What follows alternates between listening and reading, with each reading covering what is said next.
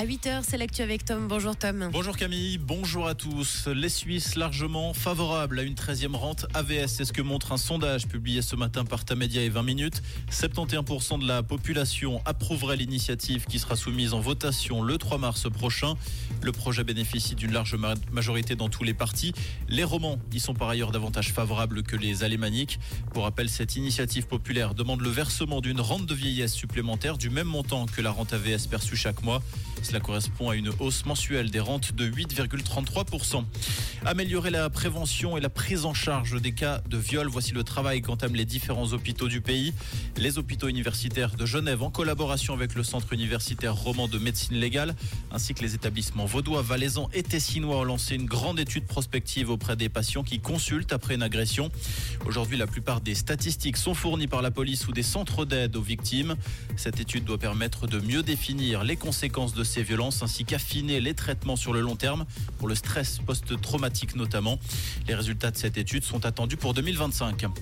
L'éditeur de contenu scientifique Frontiers, créé en 2007 à l'EPFL à Lausanne, va supprimer 600 postes dans le monde.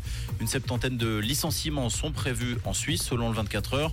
Après un boom pendant la pandémie forçant l'éditeur à embaucher, Frontiers se s'est retrouvé avec des revenus en baisse et en sureffectif.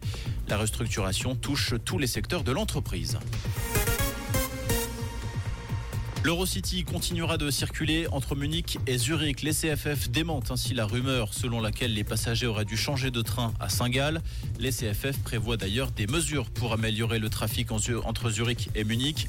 Une réservation obligatoire est en effet envisagée afin d'éviter les surcharges sur cette ligne. 20 000, c'est le nombre de militaires français qui seront mobilisés durant les Jeux Olympiques de Paris cet été. L'annonce a été faite par le chef de l'état-major de l'armée de terre française. Les Jeux Olympiques doivent débuter le 26 juillet prochain et jusqu'au 11 août. Fin de série pour le HC La Chaux de Fonds. Après 8 victoires de suite, les Neuchâtelois sont inclinés 3-2 après prolongation hier sur la glace de Sierre. Dans le même temps, Bâle l'a emporté 4-2 face à Holten, ce qui permet aux Rénans de récupérer la première place du championnat. Comprendre ce qui se passe en Suisse romande et dans le monde, c'est aussi sur Rouge. Côté ciel pour aujourd'hui, c'est parti, on prend son parapluie hein, pour éviter de défaire le brushing. Et puis si vous avez un kawaii, ce sera toujours bien utile. On a 3 degrés à Cossonay, 4 à Palaisieux et 5 degrés à Saint-Pré, avec de toutes petites éclaircies à prévoir en journée. Et puis sinon, ce sera toujours de la pluie. Et encore de la pluie avec ce petit vent bien présent sur la région et des maximales de saison. 9 degrés à prévoir du côté de Genève. Un très bon petit déj à l'écoute de Rouge.